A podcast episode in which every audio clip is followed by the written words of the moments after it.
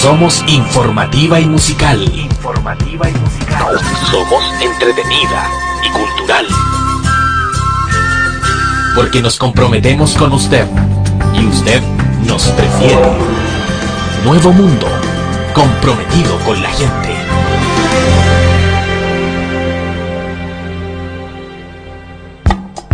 ¿Aló? Con el señor Capataz, por favor. Hombre, ¿qué pasa que no escucho esas máquinas trabajando? ¿Que no hay energía eléctrica? Bueno, que usen las viejas, pues, hombre. No me importa cómo, pero que trabaje, ¿me entiende? Que trabaje. Señorita Domitila, si llama mi mujer, dígale que quiere almorzar esta tarde. Porque tengo una reunión muy importante con los economistas. Y que el contador me traiga las ganancias del día. Porque necesito mucha plata. Necesito mucha plata, plata, plata. No me importa cómo, aumenta la hora de trabajo, reduzca el sueldo, no sé, pues haga una cosa. ¿Aló? ¿Qué pasa ahora? Perdón, señor, perdón. Sí, señor. Hay que ser bien pate vaca para no cachar el gato. Hay que ser bien pate vaca para no cachar el gato. Unos pocos están arriba, los demás están abajo. Hola, hola, ¿cómo están todos? Muy buenos días. 11 de la mañana con 4 minutos. Estamos dando inicio a un nuevo Manifiéstate. Este 22 de julio del 2023. Mi nombre es Roberto, me conocen como Oveja Negra. Y estoy acompañado de mis dos compas de harto tiempo atrás ya. A mi derecha, Patricio Parra. ¿Cómo estáis, Patito? Bien, afortunadamente, súper súper bien. Eh, contento con la lluvia, ahora contento con el sol. Siempre con una sonrisa en la cara, compadre. Qué bueno, qué Aunque- bueno. Hasta, hasta el a momento todo. en que empezamos a hablar de qué. Ah, hasta el momento de que escucho las noticias en la tele. Es un asco. O sea, yo, yo ya estoy convencido que Chile es el meme de Chile. Sí, so- somos un meme de nosotros mismos. Y cada vez me convenzo más que la tierra es plana. en serio, yo estoy convencido ya de eso. No, sí, con la cantidad de idioteces que hay alrededor. A mi izquierda, como siempre, asegurado con el lado izquierdo del profe, Rodrigo de Ríos, conocido como el profe. Bueno, mientras lo pueda justificar con lo que digo, estamos Eso, todo bien. pues, es si, no, si no, me van corriendo para el centro en nomás. o- consecuencia, digamos, profe. Sí. Uno no es lo que dice, sino que es lo que, lo que hace, compañero. Así es. Bueno, también hay gente que. Bueno, ¿para qué, bueno, ¿para qué vamos a adelantar cosas? Eh, bueno, bienvenido a todos y a todas. Estamos en- ya en, en 102.3 de Radio Nuevo Mundo. Estamos en, en Facebook también. Eh, no hay caso con Telegram. Vamos a ver eso. Vamos a ver qué pasa. Así que estamos tratando de transmitir también por Telegram. eh, para todos quienes estén en, sintonía. Eh, hartas cosas que hablar para de sobre esta semana oveja. Eh, sí, profe, hartas cosas de qué hablar. Y bueno, una, una semana movida, cargada al. A la. digamos al, al copuchenteo, ¿no, Pato? Para mí, una cuestión así como la que ocurrió con Jackson es como. como que da lugar a la chimochina, ¿o no? Mira, en un comienzo uno puede pensar que se presta como chimuchina, eh, como más enredado que, reunión de curso. ¿eh? ¿eh? Cada uno con opiniones diferentes. Pero es como lo quieren entablar, o sea, como un copochonteo, pero va más profundo. Eh, Es bastante de sabores diferentes eh, con lo que pasa con, con lo que pasa con la, los computadores, el robo, los autorrobos, acusados de, de todas partes. Viendo cómo la ley política eh, da tan horribles señales a la ciudadanía. Eh, sí, bueno, de eso y otras cosas más vamos a hablar hoy. La impunidad judicial, por ejemplo, de las presiones empresariales. Eh, tenemos un segmento que el profe lo, ha usado súper bien, encuentro yo, que, se llama, que es el que se sepa. Y bueno, tenemos un bloque de conversación, vamos a hablar acerca de los 50 años que se vienen pronto del golpe militar. Y si alcanzamos, actualidad local y otras cositas más. Tenemos que alcanzar porque hay harta cosa que decir de lo local. Vamos a hacer todo lo posible. Dale, Rodrigo. Bueno, eh, sobre la impunidad judicial, varias, eh, varios puntos que tratar. Lo de, eh, quizás si, eh, cuando empezamos la semana o al inicio de esta semana, lo que dice relación con la libertad bajo fianza del violador eh, pederasta de Enrique Macaya Santilli, padre del el senador Javier Macaya, que quizás, eh, si digo esto en la región de O'Higgins, aunque yo creo que no hay mucha diferencia, si lo trato de esta manera a este personaje y al senador eh, Macaya y a todo el carácter de la UDI, con, eh, con lo que se ha dicho, con el ya judicialmente eh, acusado e investigado por pedofilia, lo más probable es que termine en el Tinguiririca o en el Cachapoalpo, en alguno de estos ríos. ¿Ya? Porque el poder de los Macaya es brutal en la región de O'Higgins. Tú lo mencionaste en alguna en alguna eh, en algún momento, Oveja. O sea, el apellido Macaya eh, no es poca cosa en, en la región de O'Higgins.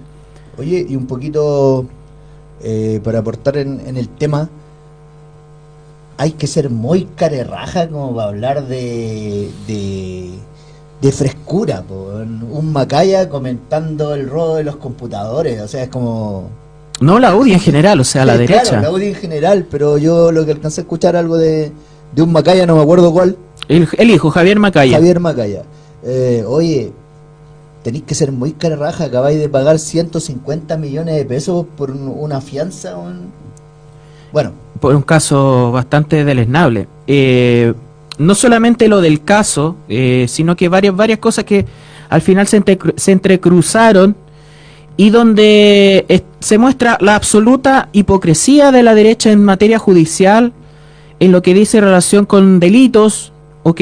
No, esto no son infracciones, son delitos, y donde varias cosas que un preso común, digámoslo de esta manera, hasta el momento en que se revocó la libertad de, perdón, la prisión preventiva, que es el- esa es la situación, o sea, 150 millones de pesos de fianza para salir de la prisión preventiva.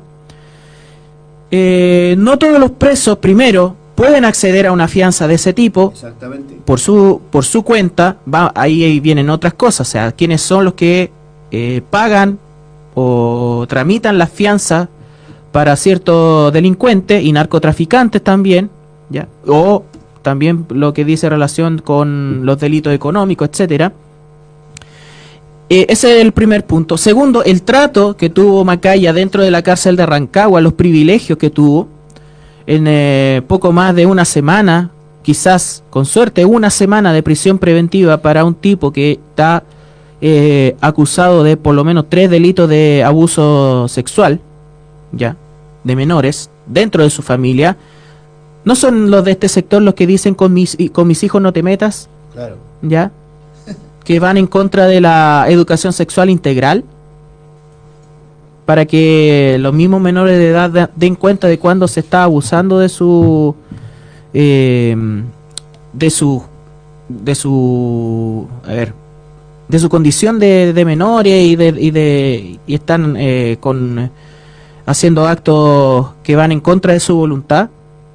Bueno esto ahí está la hipocresía de la derecha. Entonces los privilegios que tuvo, bueno, varias notas de prensa, puntualmente una que dentro de todo lo que, de toda la indignación que ha generado esta, esta situación, porque no es, no es poco lo que dice en relación con el hecho, pero más allá del hecho es la señal absolutamente eh, hipócrita y de doble vara del Poder Judicial en general.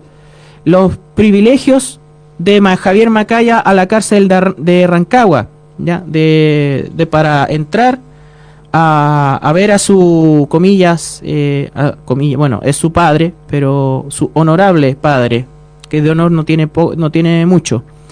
Nunca hizo una fila. El ingreso especi- especial de Javier Macaya a la cárcel de Rancagua.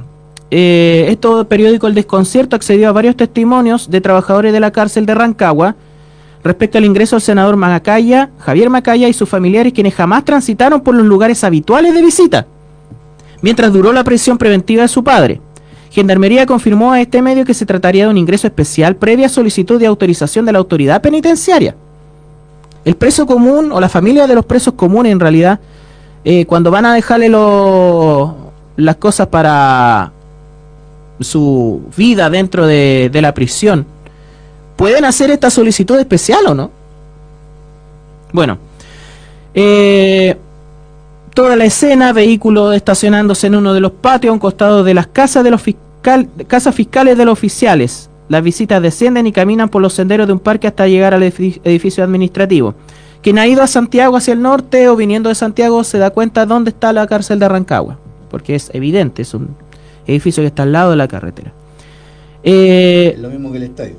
exa- eh, ingresan a un túnel por el sector donde transitan funcionarios y llegan a la guardia interna del recinto. Unos pasos más allá, alrededor de 50 metros, se encuentra el hospital penitenciario, en donde hasta el sábado pasado, ya, o sea, terminado el programa y se dio esta situación, Eduardo estuvo recluido Eduardo Macaya Centili, ni siquiera en una celda, en un hospital.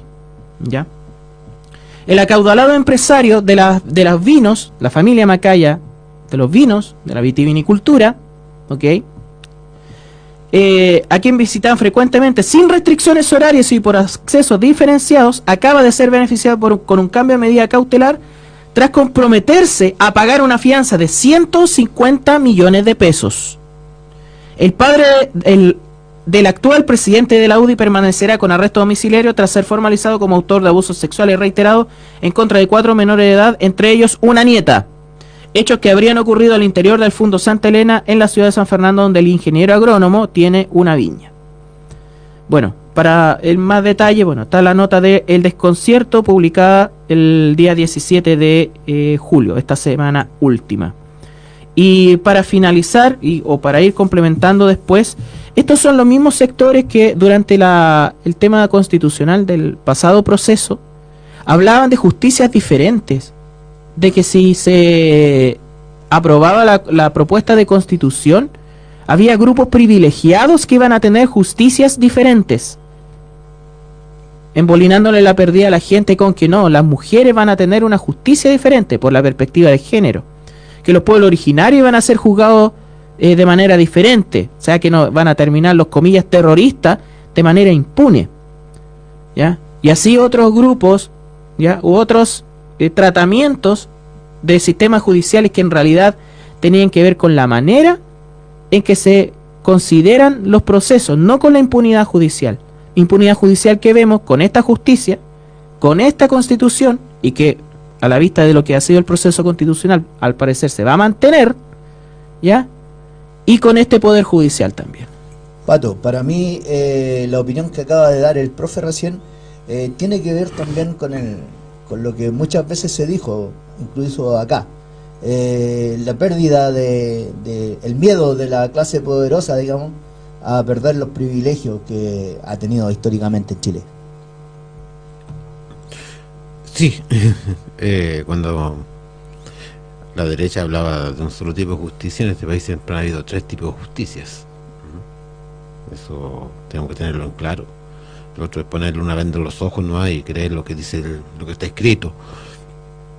Tenemos la justicia que es para las Fuerzas Armadas, una justicia que es para los grandes empresarios de este país, para, el- para, la, para la élite, y la justicia para nosotros los pobres, los cuales somos los que tenemos, los que llegamos a la cárcel.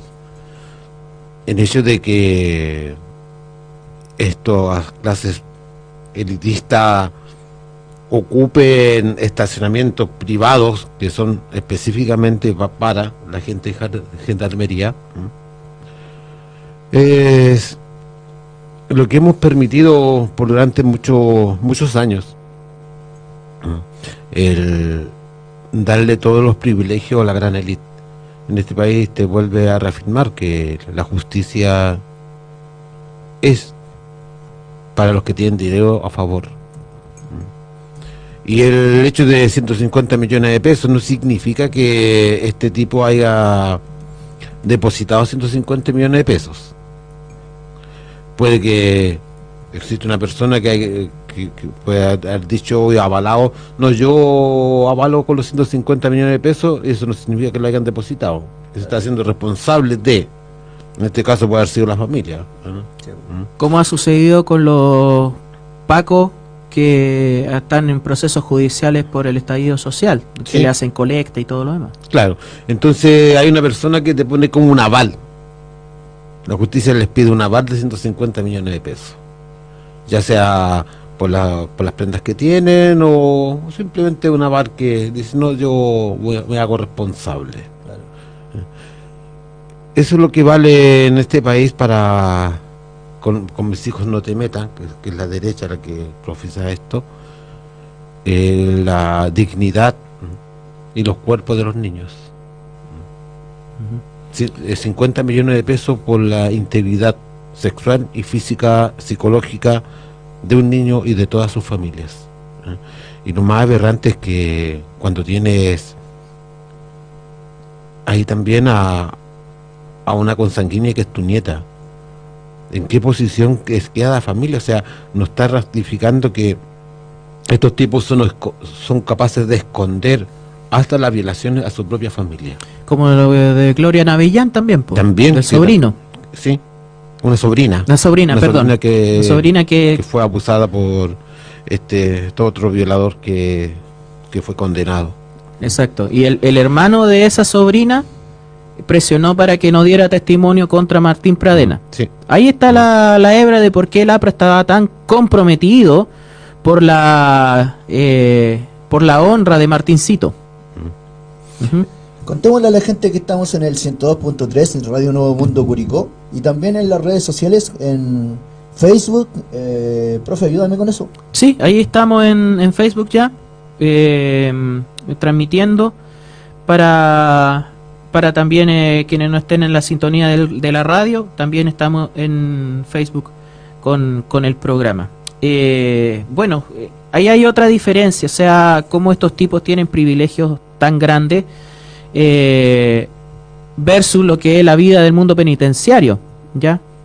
Ve- Versus la vida de otros presos, presos comunes, también violadores, ¿ya? O sea, a ver, cometió el mismo delito quizás que otros presos de la misma cárcel de Rancagua o de otras cárceles del país. Y la diferencia de privilegio entre un preso y un macaya es evidente, ¿ok? Acá no se trata de blanquear lo que son eh, este tipo de delitos, este tipo de cuestiones. Pero ahí queda en evidencia la diferencia que existe por el apellido, por la extracción social, por el poder, ya, por el chantaje que hace la UDI, que hace la derecha, que hacen todos estos poderosos, que son los poderosos en este país. Porque después con el caso convenio, con otras cuestiones judiciales, están diciendo, no, que los poderosos, poderoso Jackson, poderoso las redes de contacto, de revolución democrática. Ahí hay otro tipo de cuestiones, ¿ya?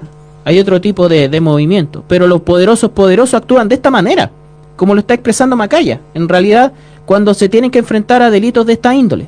Entonces, en el versus, ya en la comparación, también se evi- evidencia la desigualdad en la justicia, pero incluso en el tratamiento penitenciario que tiene gente por el mismo delito. A pesar de que todavía está en investigación, que esto es una prisión preventiva, ¿cuántas personas que también están en prisión preventiva tienen que estar dentro de condiciones infrahumanas en una cárcel? ¿Ok? Y mucha gente que avala el populismo penal mete a todos en el mismo saco de que, ah, merecen sufrir las penas del infierno, ¿ya? Ser tratados de manera in- inhumana por los delitos que han cometido. Muchas veces esos delitos son robos, son cuestiones que tienen que ver con lo material, que son delitos, que tienen que tener su infracción, que, tienen que tener su pena, obviamente, pero aquí estamos hablando de abusos menores. Y en el caso del Sename del Maule, también. Van a tener el mismo privilegio por llevar el apellido de Gastón Pinochet, la familia, o eh, lo involucrado en el caso de Sename en el Maule, que es lo que tiene el señor Macaya, porque son del mismo palo, ojo, de la derecha, que otra cosa que tenemos que hablar.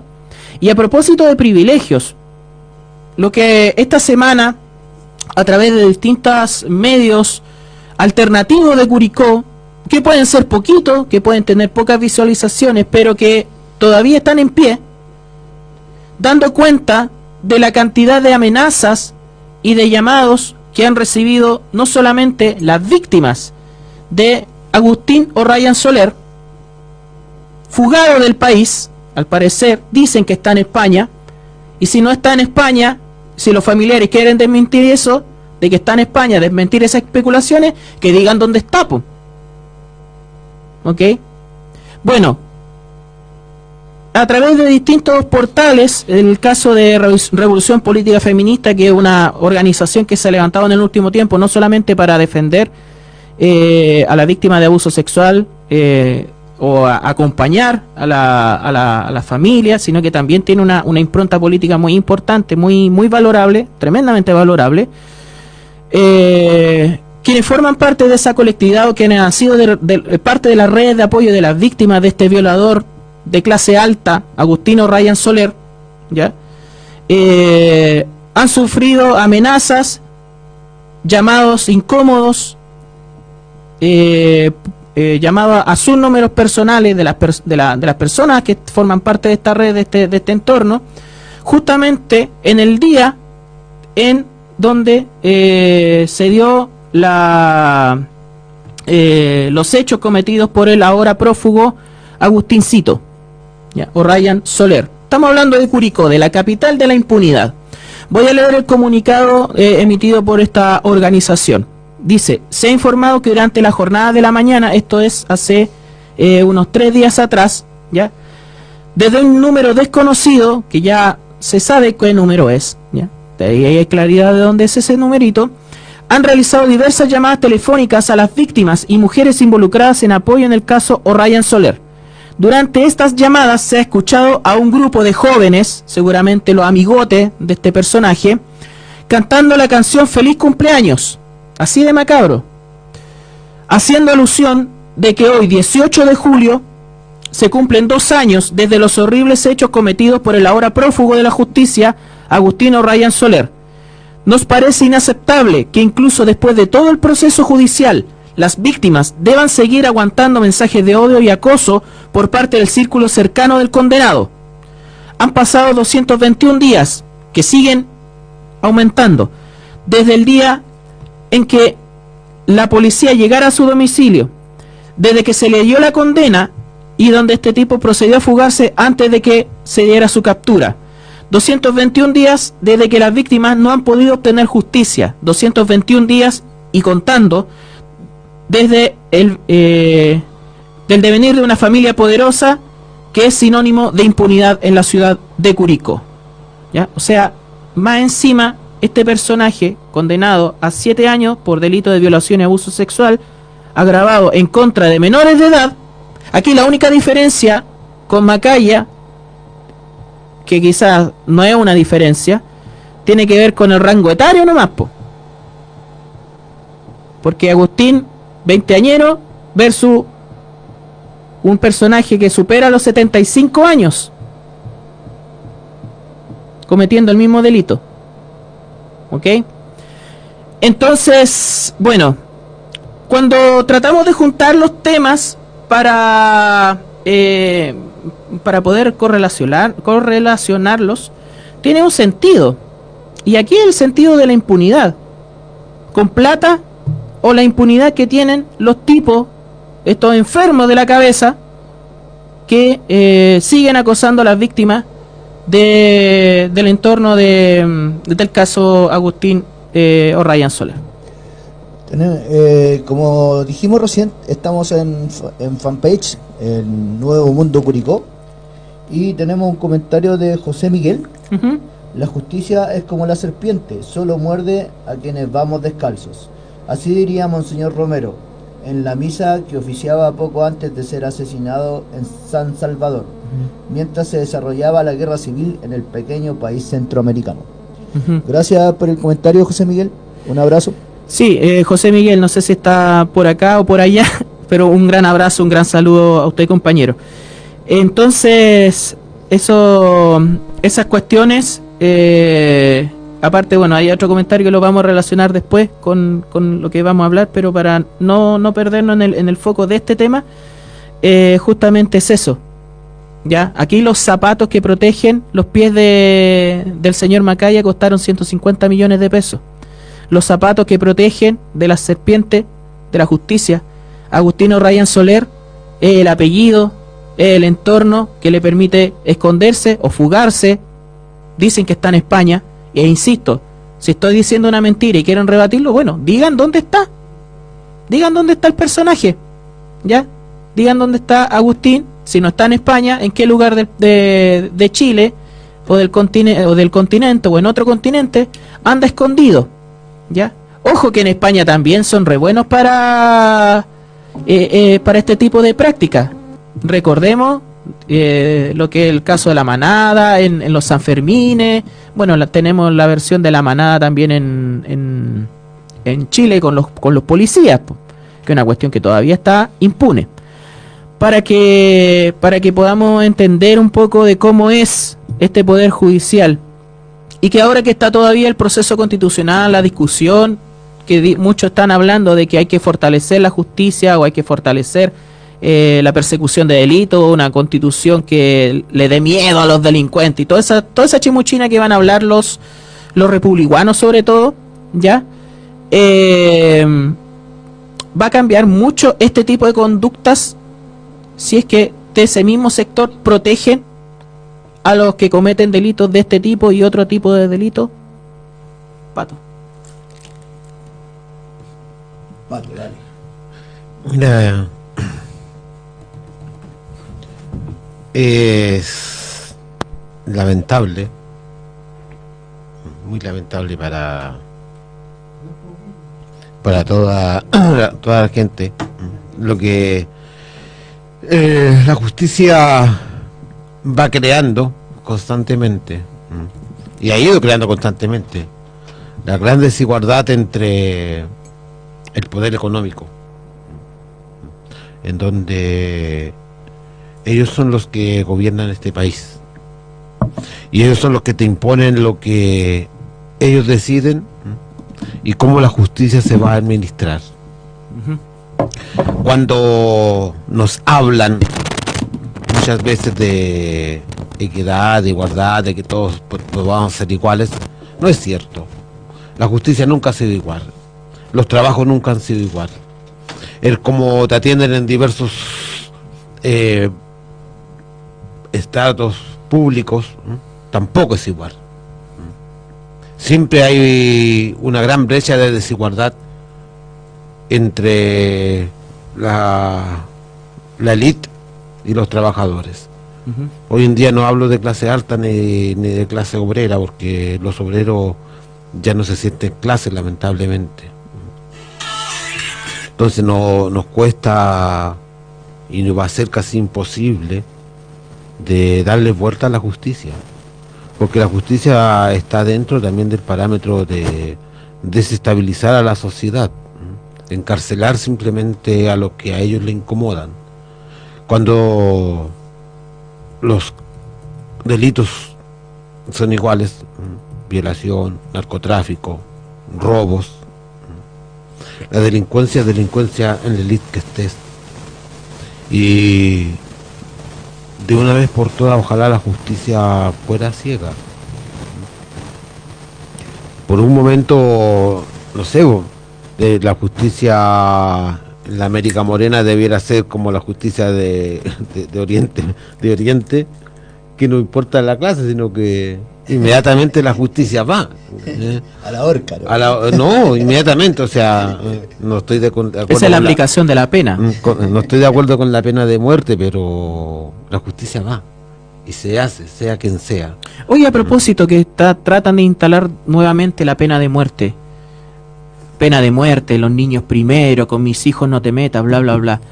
Macaya Sentile tendría que ser condenado a muerte, pues, según los criterios de la propia derecha que habla de todo esto, de todos estos asuntos. Sí, Martín Pradena, Soler, todo eso deberían estar ya sentados en el patíbulo. Y sin el ánimo de mezclar las cosas, eh, pucha, habrían varios sacerdotes que tendrían que estar en la También, y varias, varias entidades religiosas que también deberían estar en lo mismo. Pero como estos tipos, la justicia no los topa, ¿eh? va a haber muerte para la clase obrera. ¿eh? Es otra forma de matar la pobreza, ¿eh? fuera de la muerte que nos dan dia- diariamente. Entonces, de una vez por todas, si no somos capaces, y la otra vez, la carta anterior de proyecto de constitución fuimos capaces de rechazar un proyecto que iba a darnos más equidad, hoy en día es lo que tenemos y sobre todo para la provincia de Rancagua, para la gente de la sexta región, de esta la región central más que nada que con la funcia de lo primero que privilegiaban eran sus tradiciones. Eh, claro, pues sí, el Chile central. Ento- ¿no? Pues, entonces privilegiaron las tradiciones de, de la, gran- de la grande elite para que sigan violando y sigan abusando y son casos que llegaron a la justicia y hay muchos casos de abuso dentro de la, de la de aquí de la zona central. Más abusos aún de los que muchos llegan a que llegan a la justicia. Yo creo que a la justicia llega el 1 o el 2% eh, y lo demás se tapa. Se tapa con amenazas, se tapa con acallarlos, se tapa con despidos, se tapa con las penas de infierno para con los trabajadores. Hay mucha gente trabajadora que, pre- que prefiere callarse muchos delitos ¿eh? por no perder un empleo. Sí, hay, eh, hay que tener en cuenta también eh, que el apellido Macaya, como comentaba el profe al principio, Es pesado. es un apellido súper pesado en la sexta región. pues, dan, entre comillas, dan mucho trabajo, son dueños de viñas. El, el vino Macaya es súper nombrado, digamos, no, no voy a hablar de la calidad del vino porque no tengo idea, pero sí eh, me imagino la... el- Eh, eh, chuta. ¿Llegará al extranjero y en el extranjero sabrán de esto? Miren, el extra- mira, si llega el extranjero, no llega el extranjero. No, yo pregunto porque muchas veces tienen la impunidad acá, pero si desde afuera les dicen o, o saben de esto, el castigo es mucho más ejemplar que dentro de claro, Chile. en países más estrictos. Hay, hay países que son más estrictos Sí, con relación a. claramente, ¿eh? claramente. Pero estos lava- hacen lavado de imagen rápido. ¿eh? Muy rápido, yo te digo. Y le importa un carajo en el fondo las la, la atrocidades que hacen. Mm. Porque este compadre es presidente de la UDI. ¿eh? Y al otro día o la hora después ya está hablando de.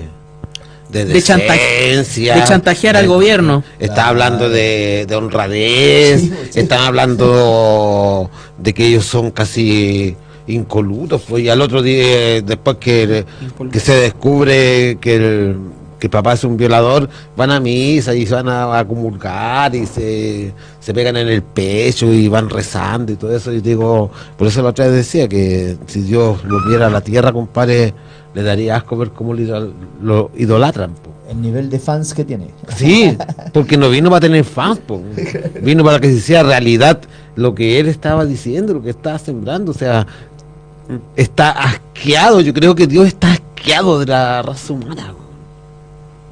Por eso, Arrepentido de su creación, dices tú. arrepentido. O sea, si, si Dios existe arrepentido de haber creado esto, estos, estos birros que somos nosotros. ¿Mm? Hay un capítulo ahora que lo mencionan, eh, paréntesis, hay un hay una página que se llama Café Kioto en YouTube, muy buena, de filosofía, y toma el ejemplo de un programa de televisión, Ricky y Morty, sobre los, comillas, dinosaurios comunistas, cómo llegan dinosaurios a literalmente salvar la humanidad y que son los propios seres humanos que los echan porque no le porque es demasiado demasiado perfecto el mundo que han creado los dinosaurios, demasiado armónico. Bueno, eso es un resumen nomás. Dentro de todas las cosas que, que, que veo, eso, me topé con eso y retrata muy bien lo que es eh, la capacidad autodestructiva del ser humano. Sigamos hablando de privilegios. Sí, Sigue, pues, claro, sigamos hablando de privilegios. El caso Sename y sus privilegios. Exacto. Eh, Más que nada, bueno, lo hemos mencionado la semana pasada, pero esta semana ya, ya estalló de alguna manera en la opinión pública lo que dice relación con el Sename, con Gastón Francisco Pinochet Donoso, imputado por abuso sexual, y el hijo de él, Matías Pinochet Auvele, que ostenta el cargo de presidente de la Corporación de Ayuda a la Familia, aparte de los 8 mil millones de pesos de asignación directa durante el gobierno de Piñera fundamentalmente, que se acrecentaron desde el año 2020, si mal no recuerdo, más 2020-2021, eh, está lo que dice relación con esta imputación clara en contra de Gastón Francisco Pinochet por eh, delitos de abuso sexual y otros aristas. Este tiene que ver con un comunicado del Sindicato de Trabajadores eh, Sintrasub, eh, de trabajadores de la, de la niñez y la, y la juventud, que da cuenta de toda esta de toda esta de todas estas tareas. El Sindicato Interempresa Nacional de Trabajadoras y Trabajadores Subcontratados para la Niñez y la Juventud. Dice, hace un par de días, por la semana pasada, eh, por el portal del Ciudadano se publicaron gravísimas acusaciones con carácter de delito del señor Gastón Francisco Pinochet, miembro activo del Tribunal Electoral del Maule. O sea que tiene que ver con calificar los procesos eleccionarios de la región. Los delitos por los cuales se imputa son producción de material de pornografía infantil, abuso sexual y amenazas. En dicha nota, revisada por el sindicato Sintrasub, se señala que el señor aludido es representante legal de la Corporación de Ayuda a la Familia. Estudiante lo, estudiado lo antecedente y consultada nuestra base sindical, es posible corroborar que Pinochet Donoso fue representante legal de la mencionada corporación, organismo acreditado por el Servicio Nacional de Protección especializada en la niñez y adolescencia, Mejor Niñez, y el Consejo de Expertos del propio Servicio Estatal con fecha 20 de julio del 2022, según el acta pública, bueno, va- varias cosas más. Lo importante dice acá, así las cosas se acreditó una entidad que tenía a uno de sus directivos con una investigación gravísima como es el abuso sexual, no siendo observada por la unidad de acreditación o Consejo de Expertos, ambos del Servicio Mejor Niñez, o sea, se omitió. Eh, en el tenor de lo, de lo expuesto, bueno, obviamente tiene habilidades, inhabilidades para ejercer este cargo, donde también el hijo Matías Pinochet, que asume como presidente de la corporación, que además fuera Seremi de Economía del Maule entre febrero del 2019 y marzo del 2022 en el gobierno de Sebastián Piñera, esto eh, corresponde a un incumplimiento del artículo 6 bis relativo a las inhabilidades e incompatibilidades para ser colaborador directo según la ley de servicio mejor niñez número 21302. Bueno, aparte de todo esto, las inhabilidades, los distintos antecedentes y ya la certera imputación y la investigación en contra de estos personajes que están a que estaban a cargo eh, directa e indirectamente porque son dos aristas, el, el padre, digamos, Matías Pinochet y eh, el hijo, ya, perdón, Gastón Pinochet y el hijo, Matías Pinochet eh, Aubele, eh, de lo que dice relación con el Sename en el Maule. No sé si se ha hablado tanto de esto en esta región. No, no sabe si se ha hablado lo que corresponde hablar, profe. Con la profundidad y con, los apellidos, con los nombres y apellidos. Sí, Dale, pato. No creo que se haya hablado ni, ni en los medios tradicionales ni a ni nacionales tampoco. No, para nada, para nada. Porque todo esto que hay que esconderlo. Hay que esconderlo y. Y, Y están los medios para esconderlo, lo que es peor. y es lo que es lo peor. están los medios, las condiciones y están las personas que están dispuestas a esconderlo. ¿Mm? Porque con la amenaza de la víctima del violador Brian Soler. Eh, por lo que yo sé, hubo un solo locutor de estos medios convencionales de acá de la, zona que fue capaz de, de decir de la amenaza de, de, de este grupo de secuaces de Brian Soler. Elsa Durán nos dice, no se ha hecho público. claro. O sea, eh, o sea, estamos contando una primicia que lleva dos semanas. Claro. De dos semanas. Ojo. O sea, va, va a tener que ser lo mismo que pasó con los incendios, va a tener que venir la prensa extranjera a, a- a develar esto para que salgan los medios nacionales. Claro. claro. claro. ¿Eh? Porque acá somos tan colonos todavía que tienen que tienen que venir de otros lugares a enseñarnos. Y acá en, en la región del Maule tendrían que venir gente de Santiago para para develarlo. Bueno. Haciendo, haciendo memoria tuvo que existir un juez garzón. Claro, ¿eh? tuvo que tuvo que venir alguien de ahí y yo me pregunto en qué está la, la- esta de la niñez de- del gobierno. Claro. Sin, sin descontar que el, que el Sename ha sido tradicionalmente la caja enriquecedora de que enriquece a varios partidos políticos y a personas especiales, ¿eh? utilizando a los niños. Eso ha sido el Sename. Le, le han cambiado nombre un sinfín de veces, pero la delincuencia de estos directores hacia los niños sigue siendo la misma. Claro. Violación, tráfico de menores, eh, abuso sexual de menores, prostitución de menores. En Concepción fue un caso gravísimo hace unos años de, de facilitación de menores para Sí. el comercio sexual. Sí. ¿Sabéis qué? Voy a voy a hacer un, un comentario que no sé si está fuera de lugar o no, Está en lugar, pero si no lo digo aquí, ¿dónde lo digo, cierto? obviamente. Eh, yo la verdad me vaya a calificar de iluso, Pato, y yo sé que es más o menos tu respuesta, Mm. pero yo juré que con, con el cambio de, de- de manejo de timón en este Mm. país, estas cosas iban a tener un cambio mucho más rápido, una mejoría, digamos, mucho más rápida. Hay una cosa, disculpen.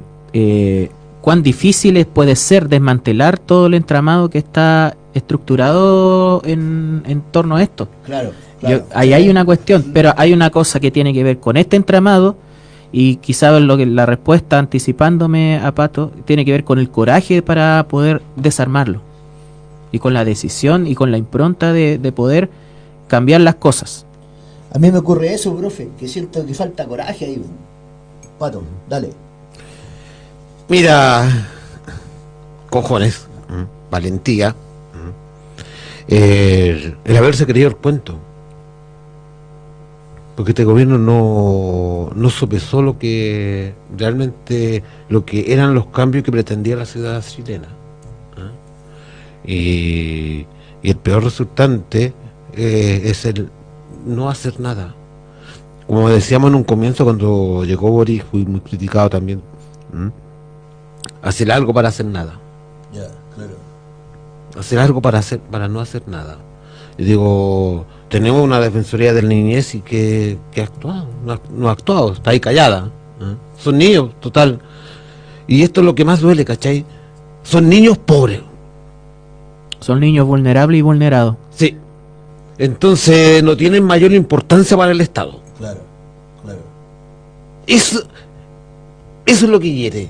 Y eso es lo que duele, weón. Porque son niños que han sido vulnerados toda su vida. Son niños de extrema pobreza. Y al Estado no le interesa. No le interesa por eso. Claro. Porque si fueran niños de, de otra condición, es- el Estado estaría ahí, weón. Los medios de comunicación estarían ahí. Son débitos para ellos. ¿Mm? Este es uno de los países que atropella muy fuertemente los derechos de la niñez. Y cuando se habla de, de la Defensoría de la Niñez, no está actuando. Están ahí. Y están ahí simplemente para alzar la voz cuando son casos extremadamente nacionales. Y cuando la prensa internacional pone los ojos. Digo, aquí estáis hablando de violaciones, mm, de uso pornográfico de los niños. Asqueroso. Asqueroso ya. Es un desvío mental total. Y donde hay un papá y un hijo metido. po. Oye, mira, tengo otro comentario de Elsa Durán. Dice, soy miembro del sindicato de Sintrambu, Sintrasub, sí. y funcionaria de Aldeas SOS. Esto me sorprende. Sí, bueno, eh, es el sindicato que emitió este comunicado que leímos eh, parcialmente. Voy a tratar de compartirle el comunicado para que lo, lo tenga ahí. Y lo, lo- de, desde donde hablamos el, este tema hace una semana y lo que ha salido esta, esta semana también. Así que, bueno, ese, ese es el, el tema. O sea, eh, cuál es la profundidad o si se trata, porque estamos hablando de la región del Maule, no estamos hablando ni de otra región ni de otro, otro país, claro. Estamos hablando de nuestro patio o de nuestro antejardín. Eh, y aquí hay medios de comunicación que tienen mucho más alcance, que tienen mucho más posibilidades de instalar esto en la agenda pública, ya que les gusta instalar en la agenda pública, pegarle al gobierno constantemente de una manera eh, deleznable, ¿ya? echándole la culpa de la lluvia incluso a Boric ¿ya? o al gobierno en general. eh, y de otras cosas que no tiene responsabilidad directa. Hay otro tipo de responsabilidades, pero que no tienen que ver realmente con, con la crítica o con, el, con la cuestión que se difunde en esos medios de comunicación. Pero aquí tienen una información de impacto nacional al alcance. Estamos hablando de la región del Maule, insisto. 11 de la mañana con 48 minutos. Estamos en el Manifiéstate, su programa del mediodía, acá en el 102.3, Radio Nuevo Mundo Curicó. Y también en las redes sociales, en Facebook, en el fanpage Nuevo Mundo Curicó. Agradecido a Elsa Durán por su nuevo comentario. Y vamos a seguir con la pauta, profe. Sí, brevemente antes de... eh, a propósito de otra impunidad, yo viendo todas estas cosas hacía un, un paralelo. Ya no por mandarme las partes o, jurarme todo que, que vislumbra toda la cosa.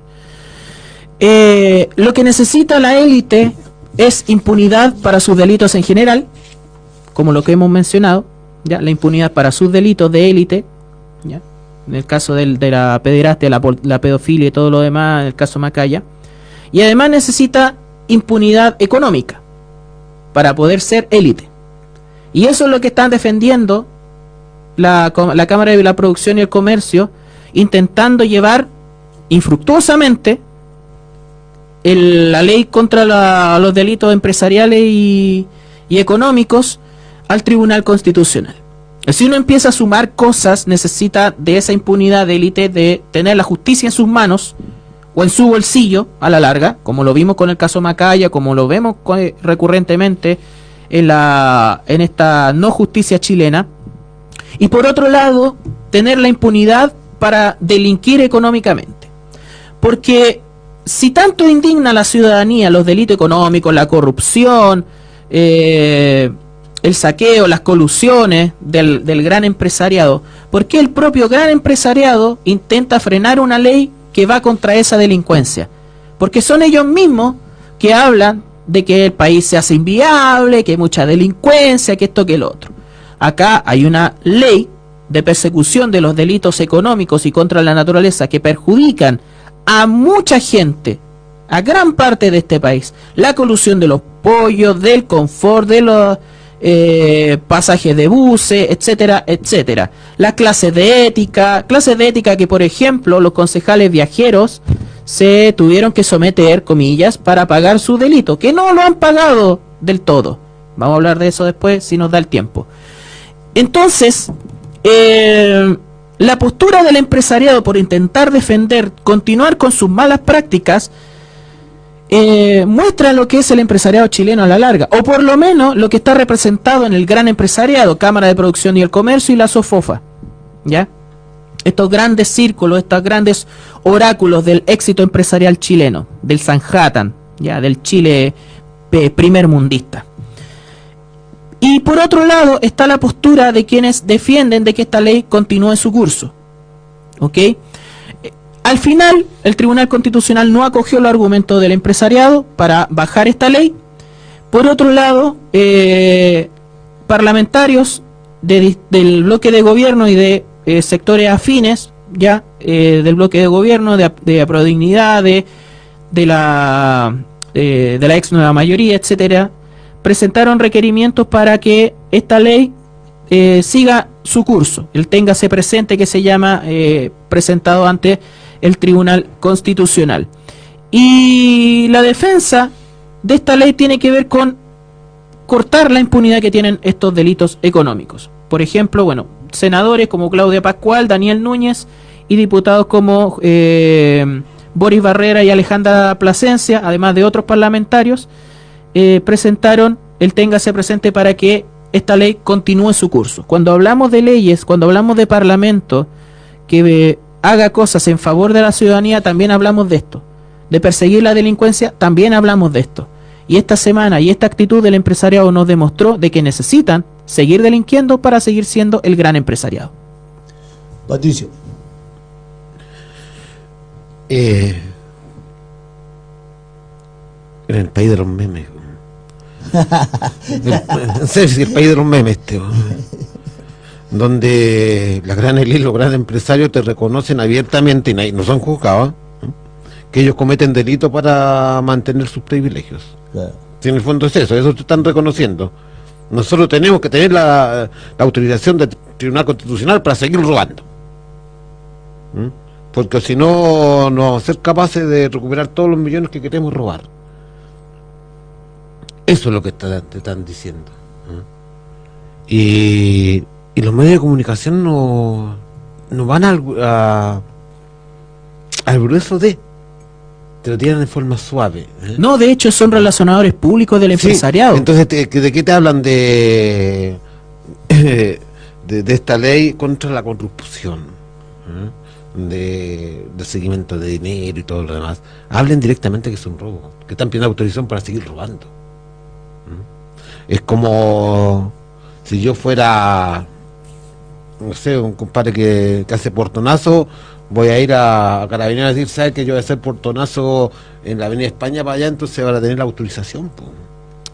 Es que, es que, bueno, de la avenida para allá, de la avenida España para allá, igual Hay- hay hay, impunidad para cometer delitos. Es que por eso, ¿cachai?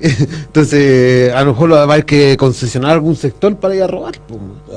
Para, para no tener, para, para tener la autorización, porque en el fondo están pidiendo esa autorización.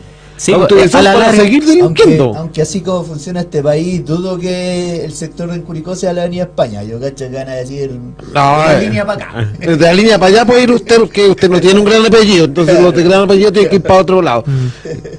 Eh, eh, es Chile un país de memes, ¿cachai? Y cuando, Ojo, es sarcasmo. No se lo vayan a tomar en serio. y cuando hay parlamentarios, y fue es una ley aprobada en el Congreso. Exacto. Una ley aprobada en el Congreso. Habrá que ver la revisión de esa votación, pues. Sí. ¿Quiénes votaron en contra de que se siga esta ley de persecución de los delitos económicos contra la naturaleza? Y ahí vamos a ver quiénes los defendieron. Porque ahora, como ya no pudieron frenarlo en el Parlamento, son los propios empresarios los que quieren recurrir A la tercera cámara. a su comodín, a la tercera cámara que Sí, que es la Tribunal, tercera Constitu- cámara. Tribunal Constitucional. Claro, la tercera cámara no, no la cogió, pero sí dejó abierta la ventanilla. En todo dejan abierta la ventanilla para que tengan la posibilidad de, de, de delinquir. Pero ¿sabes qué? Eh, de alguna manera, si esto realmente fuera discusión de opinión pública, ya con la profundidad y que pueda tratarse, estoy siendo mucha, demasiado, estoy pidiendo mucho para un país como Chile en realidad, pero bueno. Eh, si esto fuera Demasiado utópico. eh, bueno, la, la utopía son las que alimentan el alma, muchas veces. Eh, si esto fuera tema de discusión pública para la propia ciudadanía, en el lenguaje que sea, pero con la profundidad que corresponde, eh, nos daría cuenta de esta realidad de, de, por- de- del empresariado chileno que tanto se le defiende y tanto se le vanagloria en los sectores populares. po. El enriquecimiento ilícito. ¿Mm? ¿De qué se nutre esa, ese empresariado? ¿Ya? ¿De qué se nutre para poder sien- seguir siendo élite? Entonces, eh, también para demostrar de que no toda la delincuencia que existe es la, o la única delincuencia que hay, lo que tú dices, es el portonazo, el lanzazo, el robo a mano armada, es, es la agenda, la crónica roja de los matinales. Esta otra delincuencia también un- hace un profundo daño, como la propia corrupción, como la prevaricación, como eh, los conflictos de intereses, El robo hormiga de los empresarios El hacia robo- las clases populares. el robo y la colusión y, Las la, y- colusiones. y la inflación eh, que hace el gran empresariado al tener el control de la cadena de distribución de alimentos. Porque ni siquiera estamos hablando de producción de alimentos en un país como el nuestro. No. Estamos hablando de distribución. ¿Cachai? Porque, oye, las lentejas tenemos que traerlas de Canadá, pues, los garbanzos de Argentina, cuando podemos producirlo acá, podemos fortalecerlo mucho más, tener soberanía alimentaria. Acá el que tiene el control de la distribución en todo ámbito es el que realmente tiene acogotado la economía nacional. Entonces, a ver, eh, este empresariado estira la mano, y lo estamos viendo muchas veces con las consecuencias de los desastres naturales, del Estado.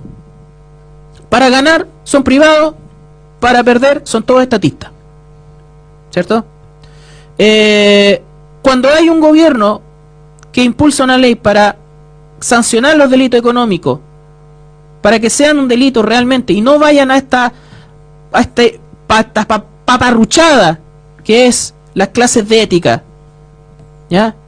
Esta, esta verdadera burla a la opinión pública, que son la clase de ética del Choclo Delano, de los amigos de Piñera, de los propios concejales viajeros de acá de Curicó, eh, puedan existir un marco legal que los sancione realmente, también la ciudadanía ponga el ojo, ponga el oído y respalde esta iniciativa. Porque eso es lo importante. Esta iniciativa, que también son persecución de la delincuencia, deberían ser de conocimiento de la ciudadanía y también defendidos por la ciudadanía. Porque al final, si estos gallos, ¿ya? Siguen delinquiendo de la manera que delinquen en el mundo empresarial, ¿Quiénes son las víctimas de esa delincuencia? Es la ciudadanía común. Es el pueblo chileno. Son las personas, son los consumidores. Digo en toda la arista porque hay gente que no le gusta que le digan que son pueblo. Bueno, lo trato como cliente. Lo trato como consumidores, como ciudadanos. Ustedes también son afectados por esta delincuencia. Y eso es lo importante, que se den cuenta de que no solamente el lanzazo, el robo o el portonazo que impacta la crónica roja en, la, en el FM, en los matinales, en los noticieros, es delincuencia. Hay otra delincuencia que es súper importante perseguir, que tiene que ver con este delito económico y con esta ley que tiene que ser sancionada, aprobada, promulgada y empezar a ser efectiva. Respecto a eso, para cerrar, el comentario de eh, José Miguel dice, en Chile se castiga y se inhibe la creación de mancomunales sindicales.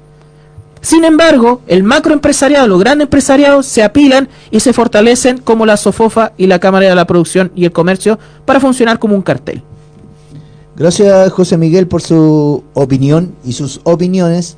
Chiquillos, nos vamos a una pausa y volvemos. ¡Oh, Carlito, hombre! Carlito, ¿cómo estás? sí, acabo de llegar de Europa, bien. ¿Aló? Con el señor Cabataz, por favor. Curicó, Hombre. 102.3.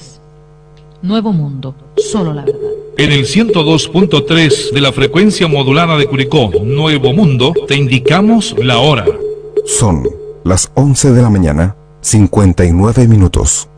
Hombre, ¿qué pasa que no escucho esas máquinas trabajando? ¿Que no hay energía eléctrica? Bueno, que usen las viejas, pues, hombre. No me importa cómo, pero que trabajen, ¿me entiendes? Que trabajen.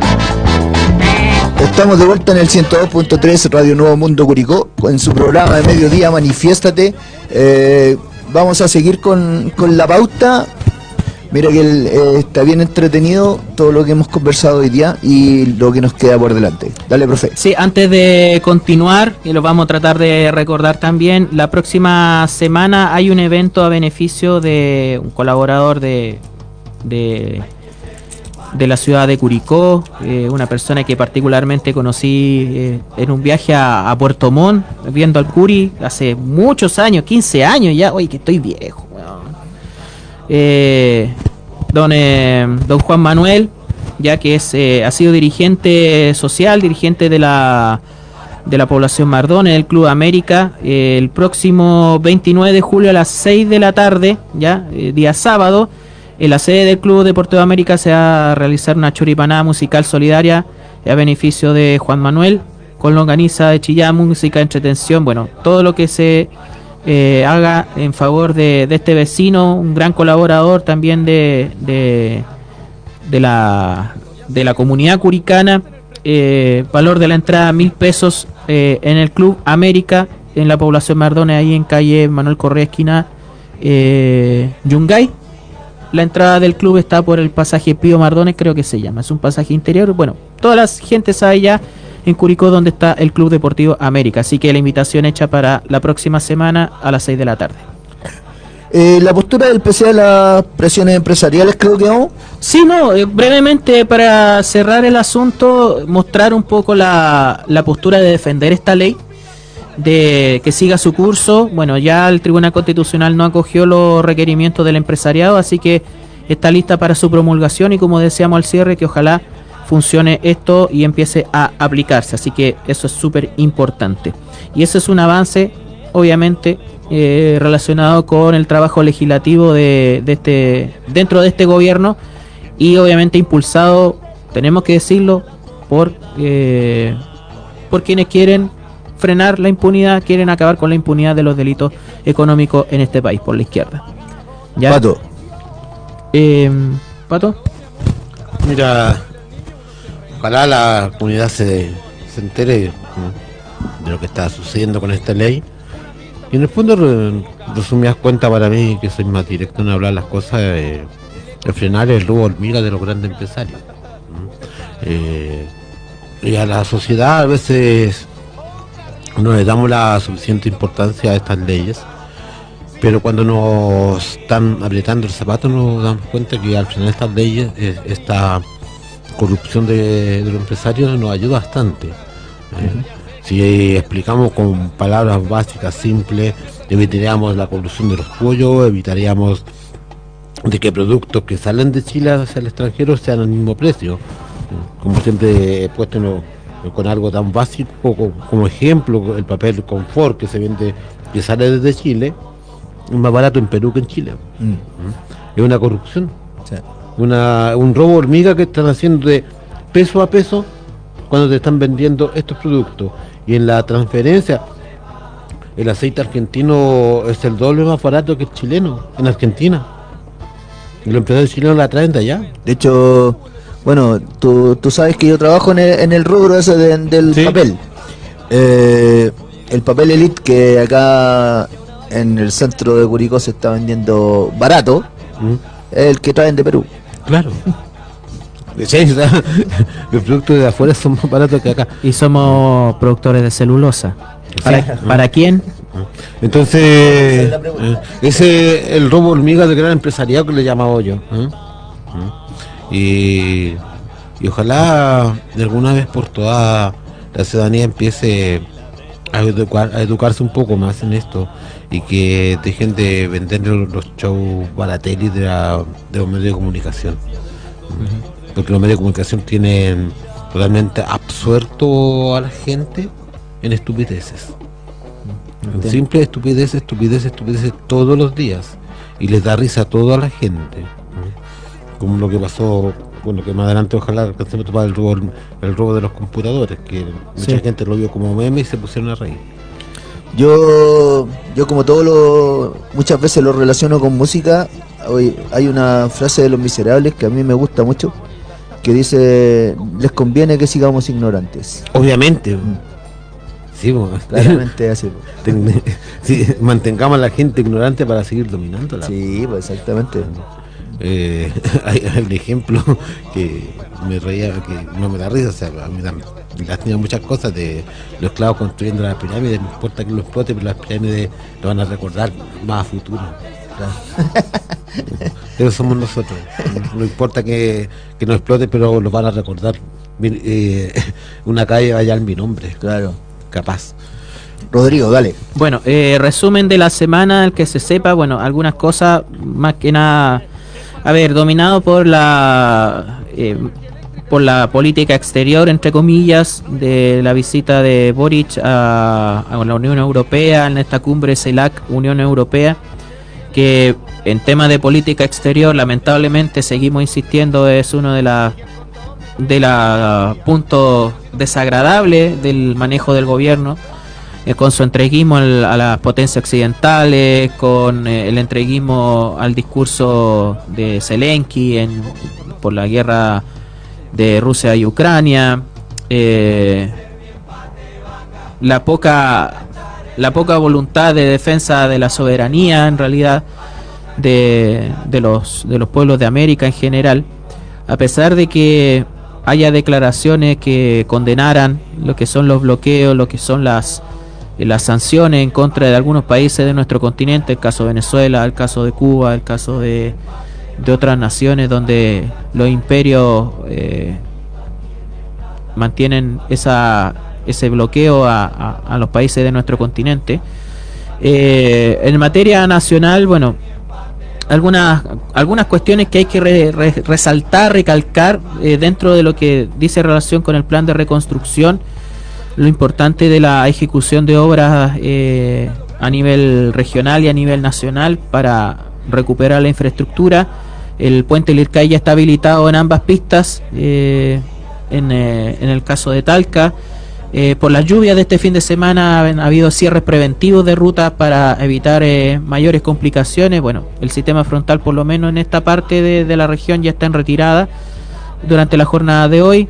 La próxima semana no se avisora eh, mayores problemas en ese sentido.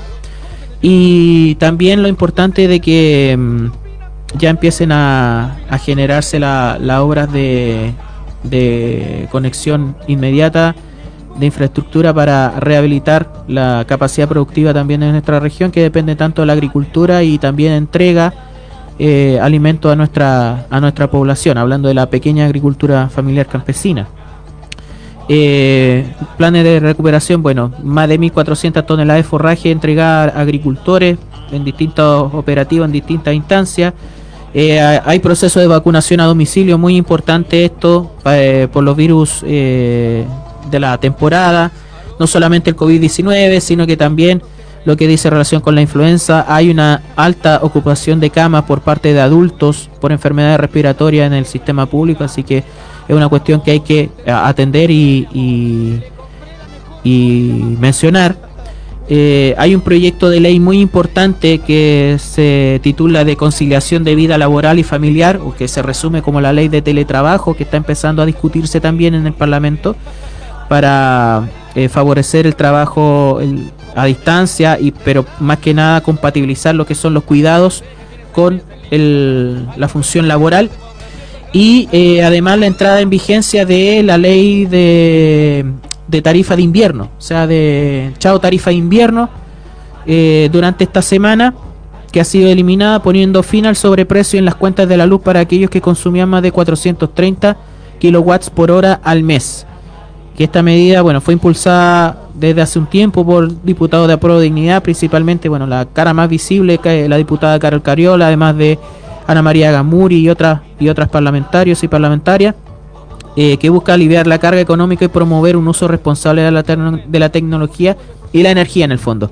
Y aquí el punto es lo que siempre hemos planteado sobre este eh, sobre este tema del consumo energético, o sea, la disponibilidad de un consumo de, de una energía barata, que pueda ser más barata, porque nada justifica lo que dice relación con, con el precio de la luz en nuestro país, y además eh, hacer esta transición ecológica, eh, energética, desde el punto de vista ecológico, de eh, combustibles contaminantes hacia energías más limpias, pero también de que en las propias viviendas esté la capacidad de que estas energías puedan darse, o sea, las conexiones eléctricas, las eh, infraestructuras, le dé la posibilidad, posibilidad a la gente de calefaccionarse en el invierno sobre todo, que es lo fundamental, con energía más limpia, como en este caso la, ele- la electricidad.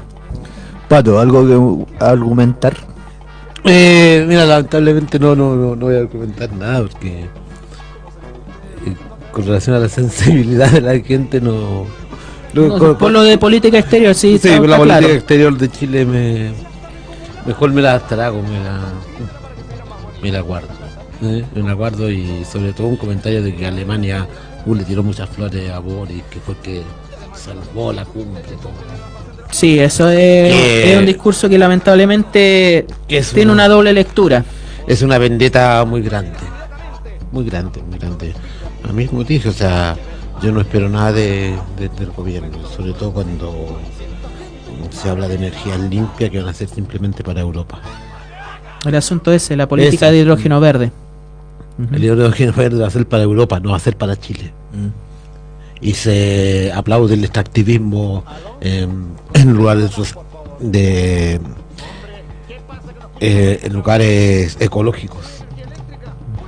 Va a haber un extractivismo para beneficiar la, la energía limpia para Europa, no para Chile. Estamos en el 102.3 Radio Nuevo Mundo Curicó a las 12 horas con 16 minutos, también en, en fanpage Nuevo Mundo Curicó, eh, dispuesto a recoger sus comentarios y dudas al respecto de los temas que estamos tocando. Eh, viene un tema que, pucha, para nosotros tiene una importancia eh, muy, muy fuerte, digamos, relevante. Vamos a hablar de los 50 años. Dale, profe. Bueno, fundamentalmente dos, asuntos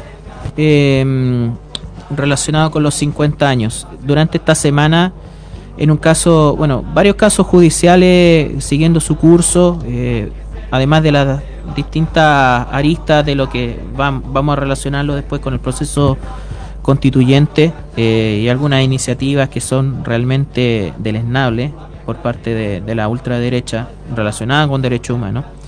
Por otro lado, la decisión de Estados Unidos de revocar la- Nacionalidad. la nacionalidad, gracias, a uno de los implicados en el asesinato del cantautor ícono de la cultura nacional, Víctor Jara. Eh, Pedro Barriento, que es este personaje que eh, ha sido eh, largamente investigado y, lar- y uno de los implicados en, la- en el, en el crimen de Víctor Jara, de, de ese horrendo asesinato, eh, eh, esta, esta resolución, voy a tratar de, apurar un poco porque estoy como medio, medio, medio complicado. Eh, da la posibilidad de que pueda ser extraditado a Chile y juzgado en Chile. Ah, sí, va a poder ser extraditado. Ah, no, es la justicia chilena. O sea, están esas dos aristas del, del, del tema. Y el abogado de derechos humanos eh, Nelson Caucoto, que ha estado esta semana hablando en varios medios, fundamentalmente en Radio Universidad de Chile también, en, en la voz de los que sobran, eh, hablando de estos, estos temas vin- vinculados con derechos humanos, eh, hace hincapié de, de esta posibilidad de que eh, esta resolución de Estados Unidos de quitarle la nacionalidad puede facilitar este proceso de extradición. ¿ya? El abogado querellante en el caso que investiga el crimen del cantautor nacional Víctor Jara tomó como una buena noticia la decisión de un juez del Distrito Central de Florida, Estados Unidos, de quitarle la nacionalidad norteamericana al ex oficial de ejército Pedro Barriento, involucrado en la muerte del artista en 1976 y que eh, 1973 en realidad, y que se encuentra en dicho país desde 1990. ¿ya? Caucoto, quien representa a la familia de Víctor Jara, eh, indicó que esto indudablemente viene a facilitar el proceso de extradición que se inició en Chile hace varios años. Nosotros hemos estado insistiendo ante la Cancillería para que se hagan los esfuerzos suficientes para traer a Chile a este señor para que sea juzgado y condenado, porque él es una figura clave dentro del homicidio de Víctor Jara y además de eh, Litre Quiroga. Así que esperamos aquí al señor Barriento, indicó el abogado. ¿ya? Esta decisión se da justo en momentos en que el máximo tribunal de nuestro país comenzó eh, la jornada de revisión de recursos de casación interpuesto por la defensa de los acusados en el proceso que investiga la muerte de Víctor Jara y Litre Quiroga, detenidos el 12 y 11 de septiembre de 1973, respectivamente y brutalmente torturados mientras estuvieron detenidos en el Estadio Chile y ambos cuerpos fueron encontrados muertos el día después en un sitio erazo el 16 de septiembre de 1973. Así que el caso Víctor Jara, emblemático, como tantos otros, ya eh, lo que tiene relación con la Operación Colombo también dentro de estas semanas, eh, muy importante dentro de lo que son derechos humanos. Y bueno, dentro de las iniciativas de gobierno y también dentro del marco de los 50 años, la plantación de árboles por la memoria, en acto en la región metropolitana, en el cuartel de Tres Álamos, si no me equivoco, donde en, el- en ese sitio de memoria se hizo de manera simbólica la plantación de eh, especies nativas por la memoria en, de la víctima de la dictadura. Pato, eh, en relación a esto mismo, tú que, que tenés la capacidad como de, de leer, de leer el, el futuro político, ¿qué, qué podemos esperar de, de esto? ¿Hasta dónde tienen que, llevarnos, tienen que llegar nuestras expectativas en relación a esto? El caso de Víctor. ¿Mm? Sí. Mira, en el caso de Víctor Jara, por décadas se ha estado esperando de que el Estado chileno pida eh, extradición de, de este tipo. Y en Estados Unidos fue simplemente quitada la nacionalidad porque descubrieron que había mentido. Ante el juicio, antes de, que se llevara al juicio, este tipo se escapó. Y ahora la Cancillería chilena tampoco ha expresado nada de extraditarlo. Eh, esperamos eh, para los que son admirantes de Víctor Jara, de su legado, que la Cancillería eh, empiece a movilizarse y haga algo. Por esto van a- vamos a esperar a que este tipo fallezca. Porque en Estados Unidos el compadre puede pescar su bolso e irse a, otra, a otro país y volver a esconderse. Como todos estos que son valientes, estos valientes soldados que se arrancan, que se esconden. No, no vislumbro mucho de que se vaya a extraditar o que vaya a haber algo tan fuerte. Porque bajo todo este colapso político que se ha creado en este país, está pasando como en silencio. Todo pasa en silencio. Y si no somos capaces de alzar la voz, seguimos estando en silencio. Cuando el, conmemorar los 50 años mm, de- del golpe civil militar, mm, donde se un, un régimen de tortura, de muerte, está siendo demasiado invisibilizado. No hay una voz fuerte ni potente. Ojalá que este gobierno actual que tenemos, con esta eh, ida a Europa, con la CELAC Unión Europea, se, me queda la esperanza de que se dé cuenta de la importancia de Salvador Allende y de la importancia que en el extranjero se le, se le está dando a la conmemoración de estos 50 años. No solamente como icono simbólico. No. ¿Mm? Inclu- Incluso en el extranjero están más expectantes que, que en nuestro gobierno de la conmemoración de los 50 años. ¿Mm? Así es. De la pérdida de, de la pérdida de la democracia, del asesinato de la democracia. Cuando Yo- los poderes fácticos, igual que hoy en día, se están confabulando para terminar la democracia. Yo tal vez voy a pecar de iluso de nuevo, pero creo que desde el punto de vista político y desde el punto de vista de, de un poco eh, reconciliarse con, con el pueblo, eh, tal vez sería una buena herramienta que el gobierno hiciera buen uso del, del derecho de la extradición. Reconciliarse, Sí. yo creo que reconciliarse con el pueblo y reconciliarse con la cultura, con esa cultura que, que la dictadura terminó. Reconciliarse, volver a darle la esperanza a que la cultura y el arte vuelva a poner en el tapete que corresponde a Víctor. ¿eh? En el tapete que corresponde a la Violeta, en el tapete que corresponde a un Patomán, a reconocer a, a nuestra a nuestra gente, a la que le entregó la cultura, a la que es un impulso de la cultura. Porque hasta el día de hoy no existe otro Víctor Jara. Profe- no va a existir. Profe, tu opinión al respecto. Eh, ¿Cuánta fe tienes al respecto? Hay que ver, es que, a ver, el asunto pasa por el eh, por el poder judicial, eh, porque el poder judicial es el que al final tiene que ejecutar una eventual extradición.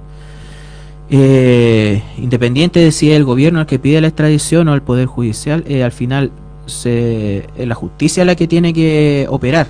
Ya, obviamente que políticamente es muy importante y una señal clara de eh, de búsqueda de verdad, de justicia en nuestro país, de que una extradición implique eh, que este personaje enfrente a la justicia chilena, pero por eso hablaba de las dos caras.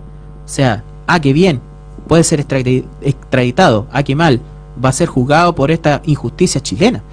Porque más encima, eh, con la regresión a la que se está volviendo en estos años, eh, mira, he, he visto una cantidad de rayados, unos tres o cuatro rayados por ahí por el sector norte de Curicó, de lo que es la Don Sebastián, lo que es eh, otros sectores eh, alabando a Pinochet, decía viva Pinochet. O ese tipo de, de estupideces que ya se están encontrando. Sí, uno le da risa, pero también le da, le da vergüenza del tipo de país que reivindica a un tirano, a un genocida y a todos sus cómplices. Y además en esta semana donde hemos visto que personajes que están siendo procesados por, eh, por ejemplo, el caso del, eh, del lanzamiento de un joven al río Mapocho, el Paco Zamora, Sebastián Zamora, están eh, formando parte del equipo de diputados de, de la ultraderecha de Chera Barquesi. Son contratados, son asesores contratados por parte de diputados de la ultraderecha. Entonces, más encima, eh, en esta suerte de impunidad, que por ejemplo en Curacautín, hasta esta semana recién, había un eh, criminal de lesa humanidad a cargo de un colegio, que era director de un colegio. Y eh, recién esta semana fue revocado. Ya la vinculación de un criminal de lesa humanidad que di- dirigía una escuela rural en Curacautín. Ya, un tipo que eh, había sido eh, condenado por, eh, por delito de, lesa humanidad, ¿ya? Por desaparición de 28 campesinos en Santa Bárbara y Quilaco, precordillera de la región del Biobío durante los primeros tres meses de iniciado el golpe de Estado. Y estaba dirigiendo un colegio. dentro de la, del equipo de Chera Barquesi tienen a Sebastián Zamora, un Paco que, eh, que lanzó a un joven al, al Mapocho y que está siendo todavía juzgado. En la, en la región metropolitana contratan la empresa de Claudio Crespo. Entonces, en este país vamos a, todavía no vamos a cerrar una herida y vamos a seguir blanqueando a criminales de lesa humanidad, a violadores de derechos humanos, a seguirlos teniendo en, en- en medio de nuestra sociedad impune, ya ellos con la cabeza erguida y uno con el miedo de que este tipo de criminales anden sueltos y que tengan la impronta para asesinar y perseguir a las personas por su afiliación política o por defender causas sociales, medioambientales. Ese es el tema.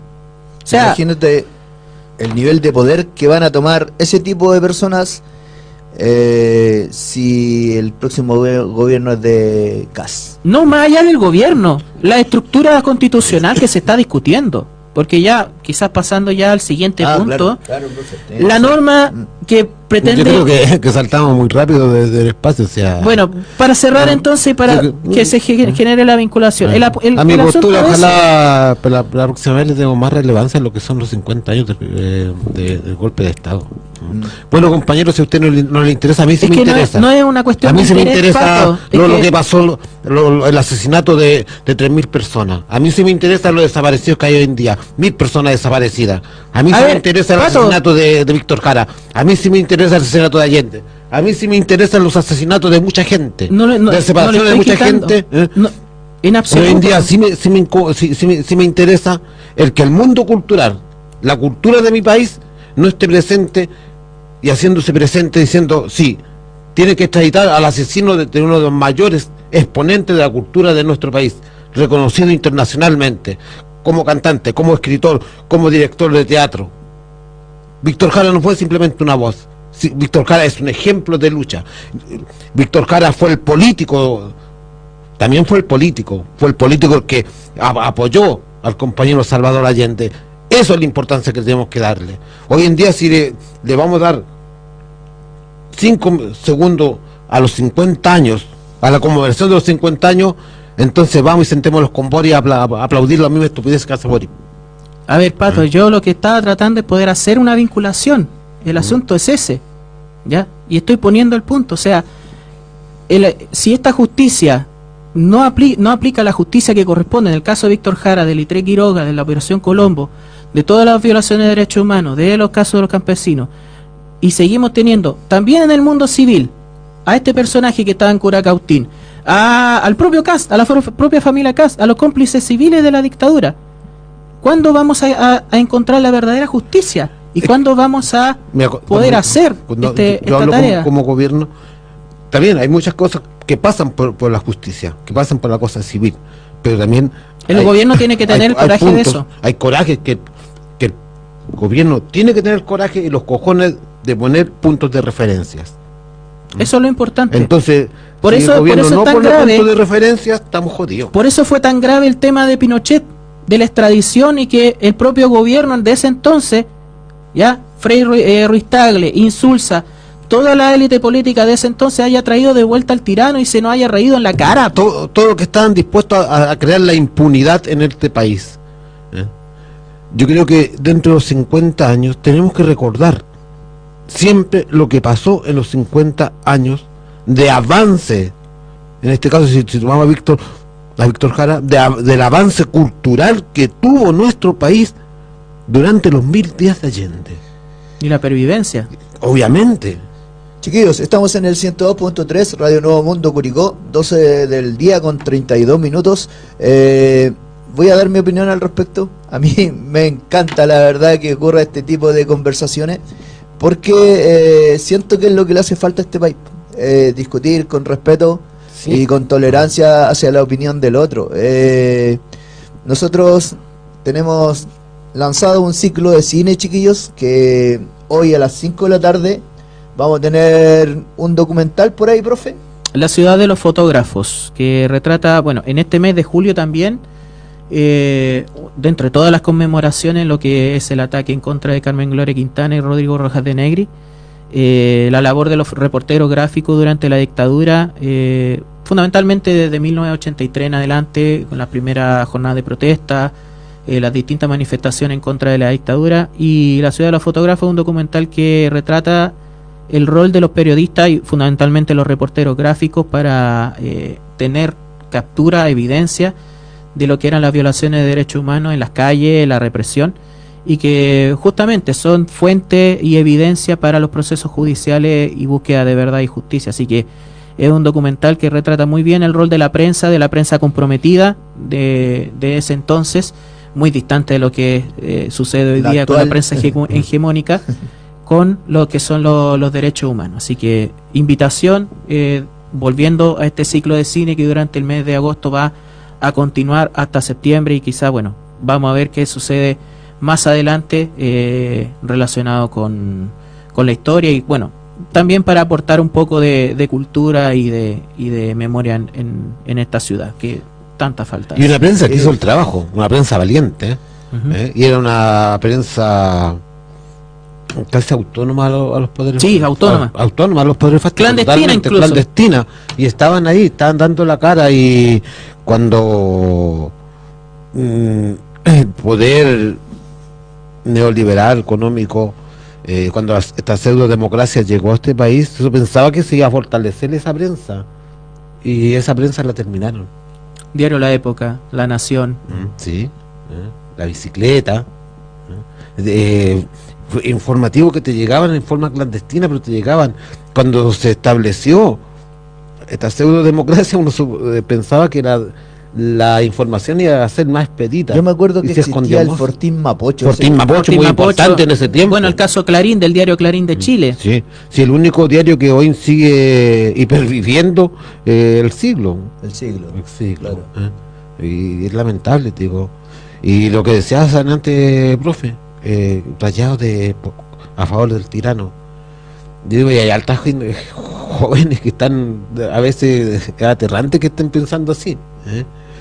Pero a esos jóvenes que piensan así, uno que ya tiene sus años, que ya está, está en bajada completamente. Ah, usted está en su mejor momento, no venga con cosas. Está en bajada ya.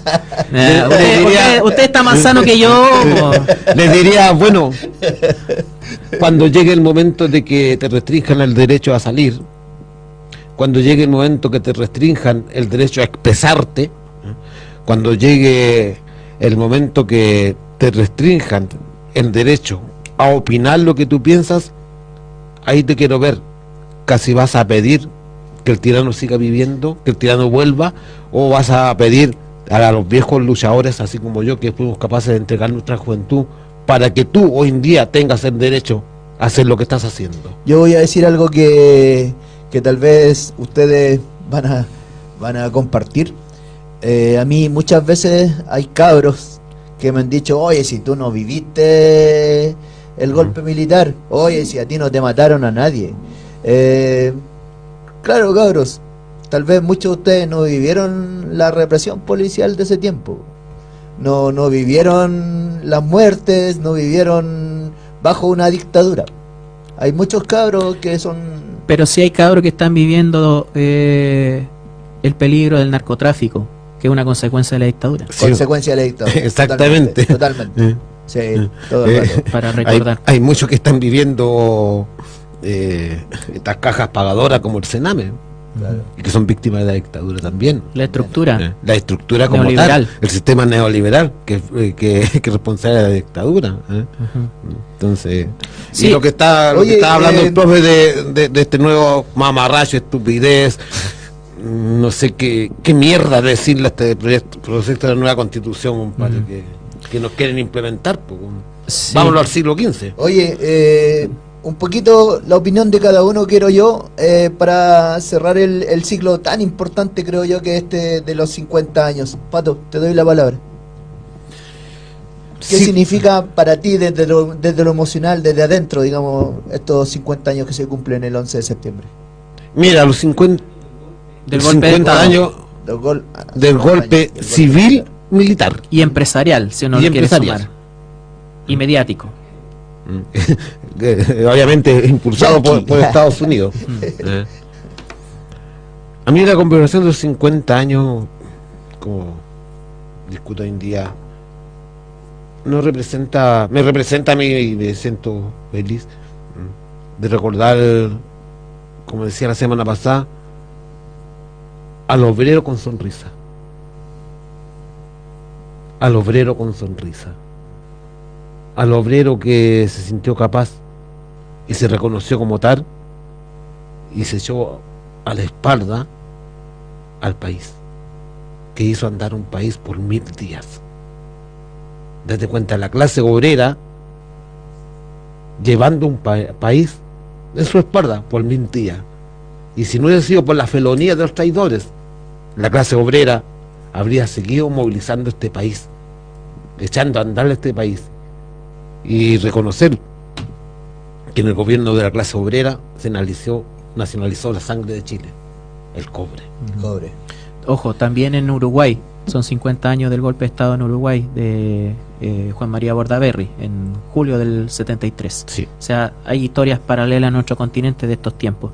Eh, sí, Lo tuyo, profe, Sí. cuéntame tu, tu- bueno, más tu que nada- sentimiento frente a esto. Más que nada dentro de los 50 años es eh, retomar la, la mirada dentro de la historia, eh, de una historia que nos permita no, no hacer este empate que pretenden muchos sectores centristas liberales, eh, ojo, más allá de lo que, lo que se haya dado recién con Pato, era el, el objetivo era poder vincular el- la, la, la felonía que quiere hacer eh, y la, la indecencia por parte de los republicanos del tema de la libertad de los criminales de Punta Peuca, de la norma de impunidad. Eh, para no manchar eso y poder eh, cerrar bien el punto y bueno meternos en ese en ese barro de- del proceso constitucional El- los 50 años también desde una mirada desde lo histórico nos presenta la responsabilidad de quienes como tú dijiste, como tú dijiste no vivieron la época pero sí eh, tienen claridad de lo que ha sido la historia de este país, la responsabilidad de poder seguir manteniendo no solamente la, memoria, sino que también eh, la verdad histórica de los procesos sociales y de los procesos populares. A mí me, eh, me da un poco de terror ya lo que son las futuras generaciones de quienes están eh, encargados de transmitir esta memoria y no solamente desde el punto de vista de la disciplina de la historia, geografía y ciencias sociales, sino de la humanidad en general. Porque hay un sistema que ha intentado por todos lados coartar la discusión, el debate en general, el análisis histórico en particular, pero también la formación humana.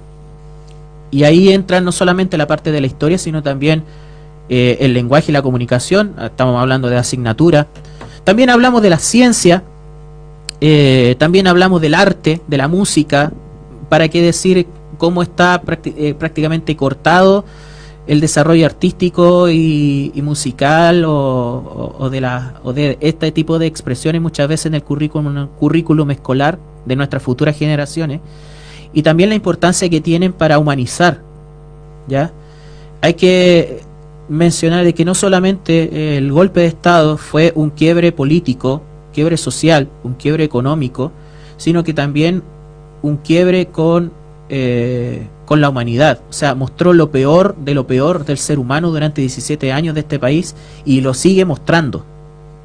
Sigue estando presente esa, ese carácter infame de búsqueda de sangre, de, de- de pretensión de que la respuesta sea la tortura, sea la persecución política, sea el silenciar, la restricción de la democracia. Y la restricción no solamente del actuar político, sino también del sentir popular. ¿ya? Y de, como decíamos, una consecuencia de esta dictadura implantada luego del el golpe de Estado, por ejemplo, la vemos en las poblaciones con el narcotráfico. ¿Ya? Entonces, eh, la conmemoración de los 50 años tiene mucho, mucha arista eh, desde el punto de vista emocional, pero no solamente desde la emoción y desde la desde la eh, desde lo sobrecogedor que tiene que ser para volver a humanizarnos como país, el reconocer que todavía hay cosas que están sin atender de nuestra propia historia. Y no solamente hablando de los 50 años del golpe de Estado, sino que mucho más atrás, la masacre de campesinos, la masacre de obreras, el despojo de la Araucanía, etcétera, etcétera. O sea, hay un montón de situaciones no resueltas en la discusión de nuestra propia identidad nacional y de nuestra propia historia, que obviamente se mantienen en pie. Quizás lo más reciente del estallido social se va a sumar, si mantenemos este manto de impunidad, a la herida de, generadas por este golpe de Estado. Y lo estamos viendo con esta impunidad que van los canallas que están que fueron parte del estallido social, de la represión estatal. Todavía está Yáñez, todavía está Mario Rosa en su lugar, todavía está el general Basaletti, ¿ya? Todavía están caminando impune Andrés Chadwick, todavía está eh, Espina, Piñera, va a ir al Consejo Constitucional. A este fango. La es- esa gárgola infame tiene la tupé de caminar de caminar por el mundo porque se reunió con unos millonarios, no sé qué cuestión en Estados Unidos, una cosa así, con unos explotadores como él, ya con Jeff Bezos, con el dueño de Facebook, con un montón de cosas. Ah, chuta, se nos acabó la se nos acabó Facebook, hablé mal de Zuckerberg. Eh, se reunió con toda esa gentuza y tiene la pretensión de ir a dar una eh, una exposición al Consejo Constitucional. Entonces, ese es, ese es el asunto. Eh, la conmemoración de los 50 años es, es simbólica, es emblemática, es muy importante. Pero más importante sería la justicia. Más importante sería la verdad. Sería de que rompan el pacto de silencio los milicos y los civiles cómplices y los medios cómplices. ¿Ya? Que quienes se hicieron parte de esa felonía y de esa conspiración contra el pueblo y contra la vida de un país se hagan cargo de aquello. En, Chile y también en el extranjero, como decía, Estados Unidos, Australia también que tuvo un rol importante, ya otros países de, eh, de la región en esta en esta confabulación. Bueno, el plan Cóndor, para qué decir. Así que son, son muchas cosas las que están vinculadas con, con esta conmemoración de los 50 años, más allá de lo emblemático, de lo simbólico, y que no se reduzca solamente a la, a la figura, obviamente trascendente, del compañero presidente Salvador Allende, sino de que de, de todo un pueblo que fue cercenado Eh, tal vez te va a hacer ruido. En la semana, el Diego, mi hijo, eh, me habló de, de- del profe de historia que yo conozco. Me puedo, puedo decir que somos amigos, vecinos en Romerel. Y me decía que, que el profe estaba ocupando mucha parte de, de su clase en hablar acerca de, del golpe de Estado. Eh, eso llamó para bien y para mal la atención de muchos apoderados del curso. ese es el problema. ¿Cachai? Me imagino. Entonces, eh, yo por ahí quiero un poco eh, tomar el, mi comentario. Yo creo que, pucha, ¿por qué se le tira piedra a un profe por hablar del tema? Eso es lo que yo, a mí me cuesta entender, Rodrigo. Eh, uf, eh, se hubiera, se hubiera entendido eso, quizás me hubiera ahorrado un montón de problemas en algún momento, pero bueno. Eh, el asunto es que obviamente el espacio educativo y sobre todo la historia eh, tiene este carácter de, de análisis, po, y hay cosas que no se puede, no podemos dar un salto desde 1970 a 1990, como Claro, se pretende claro. y como se hizo muchas veces en el mundo escolar. Eh, la verdad es que eso tiene que ver justamente con esta con estos 30 años de lavado de memoria. ¿Ya? Con, con una educación deslavada, poco reflexiva, eh, poco eh, que, que no daba oportunidad a- al debate histórico, ¿ya? No solamente al debate de ideas, porque al final lo que se estableció es que el modelo era exitoso, terminó siendo exitoso con el lavado de la concertación, obviamente, los 30 años, y bueno, la reivindicación que se ha hecho de, de estos 30 años de modelo neoliberal en democracia, más los, le- los años de la dictadura incluso, ¿ya? Eh, y los hijos, como en el caso, en el caso de tu hijo, y como quizás de su generación, los padres, son fruto de esa falta de discusión en la escuela que, que, no, eh, que hubo en su formación educacional. O sea, es en este momento, no, en- no quizás no en tu caso, pero generacionalmente, tú eres hijo, oveja, tú eres hijo de la concertación. Yo también. ¿Ya? Del tiempo de la concertación. Y la educación en tiempo de la concertación se le quitó un montón de eh, análisis crítico. Y no solamente en la educación, sino en la, en la discusión pública. Porque más allá de lo que fue, eh, bueno, la importancia que tuvo la compañera, por ejemplo, Gladys Marín, de eh, presentar la primera querella contra Pinochet, lo importante que fue para la, para la historia de querellarse contra el tirano, además de todas las causas de derechos humanos que después de toda la amenaza y la azonada golpista del ejército, el boinazo, ejercicio de enlace y todas esas cosas que hubo en los 90, eh, cómo se empezaron a, volver a hablar de, de la violación de los derechos humanos. Y en la escuela, estos últimos 30 años, o la generación concertación, por así decirlo, ¿en qué momento nosotros nos preguntamos sobre esta herida? Nos preguntamos sobre esto que todavía estaba en pie. En el mundo escolar, quizás ya de, más de grande asumimos o una postura por el camino que seguimos en la historia, en la humanidad, etcétera, etcétera, o por reivindicaciones sociales y políticas, eh, empezamos a conocer mucho más, ¿ya?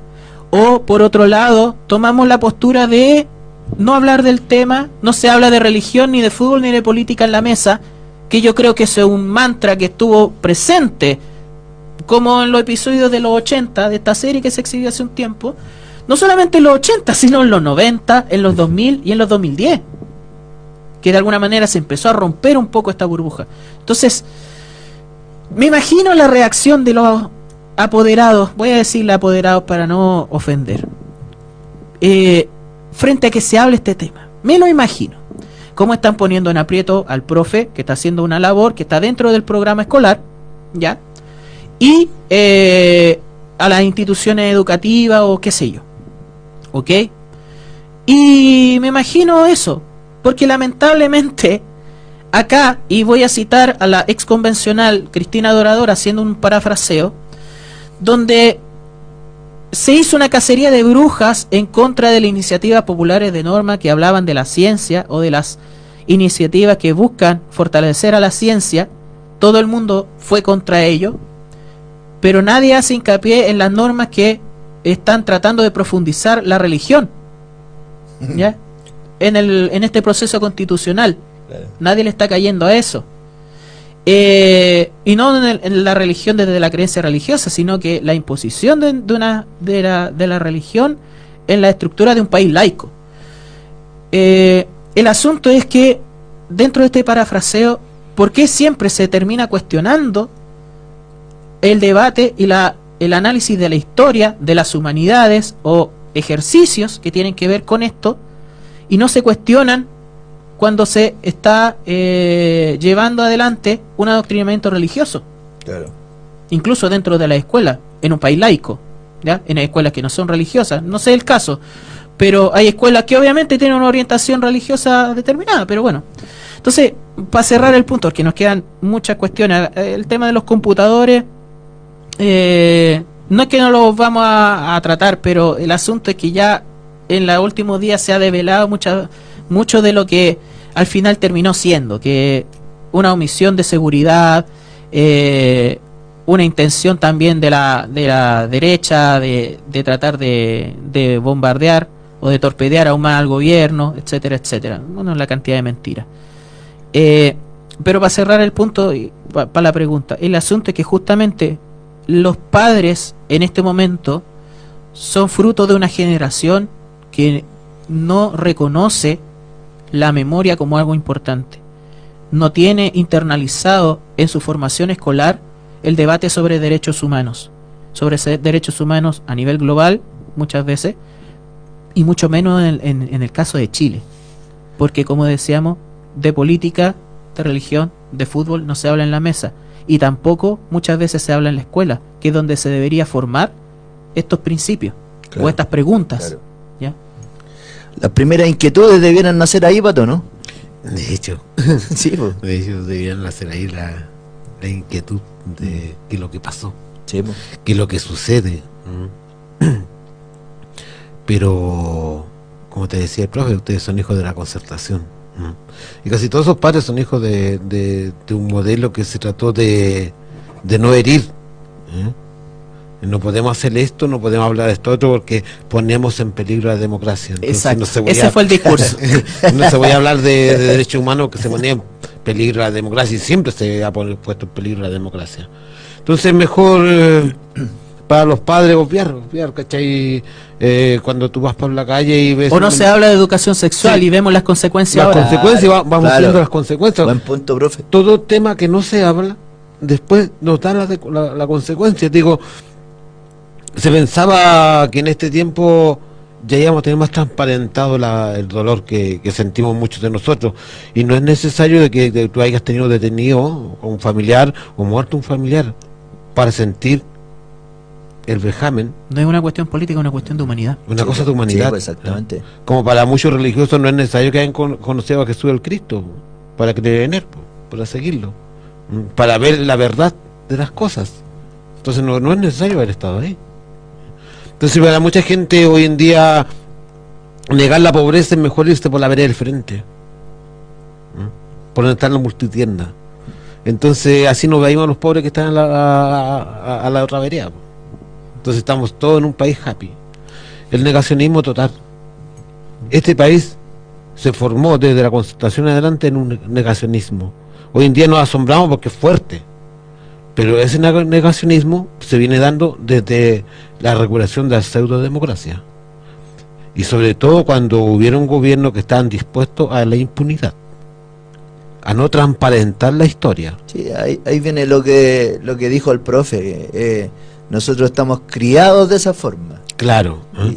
Y, y ya, pucha, ojalá que, que, haciendo énfasis en lo que dijo Rodrigo, ojalá que las generaciones que vienen eh, sí tengan ese esa conciencia, digamos, Sí. que, que está ex- extraviada por ahí, ¿o ¿no? Claro, a, nos- a ustedes, como, como dijo el profe, lamentablemente, la palabra es fea, pero hijos de la concertación.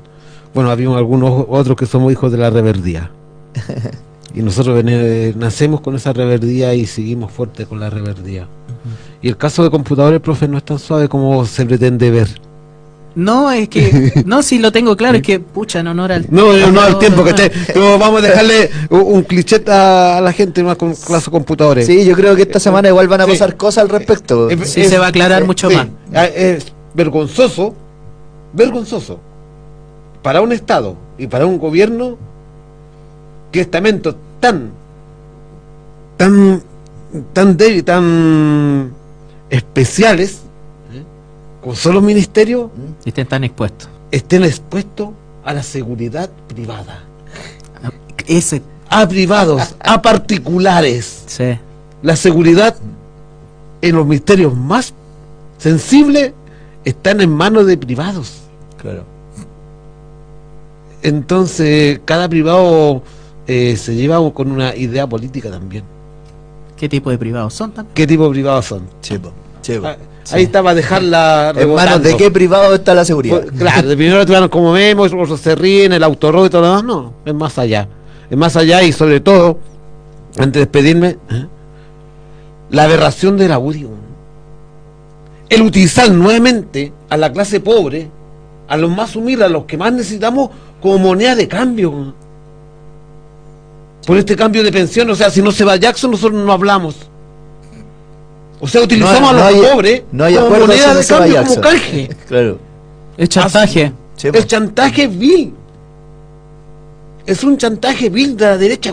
El, eh, un- una muestra de la asquerosa política que, que se vive en la derecha, ¿no? Bueno, es, son lo que son, po.